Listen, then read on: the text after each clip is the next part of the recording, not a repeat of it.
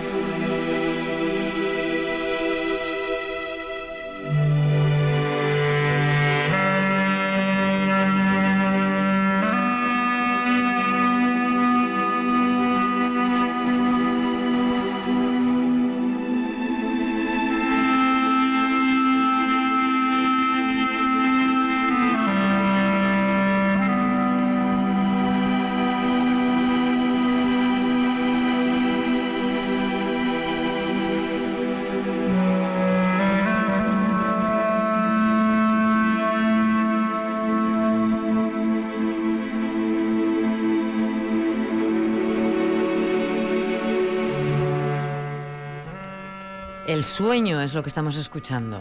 No te duermas. Una soñación. en, este absoluto.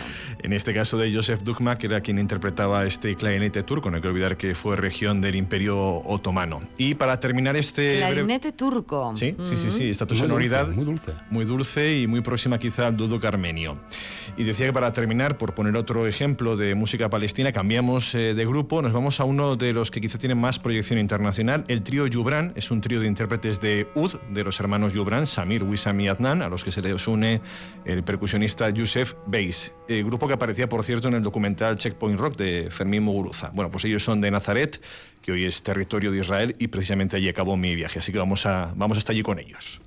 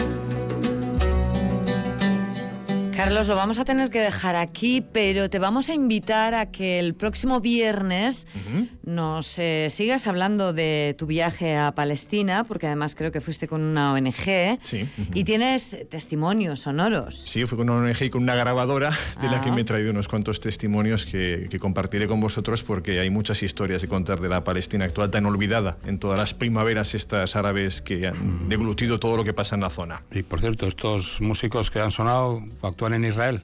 Eh, bueno, en el caso del trío, eh, del trío Jubran, yo creo que tienen más bien sede en Europa. Ellos son de Nazaret, pero ellos tienen una representación de management propia para Palestina, según estuve indagando. O sea que tienen diferenciado en ese sentido. No, no creo que actúen en Israel tal cual lo conocemos. Yo tampoco, la verdad. Cuando planteo la pregunta, Pero ya indagaré también este dato. seguro que sí. Un minuto para las seis. Nos vamos enseguida. Carlos, hasta el viernes. Hasta un el viernes. abrazo. Adiós. Carlito. Entonces...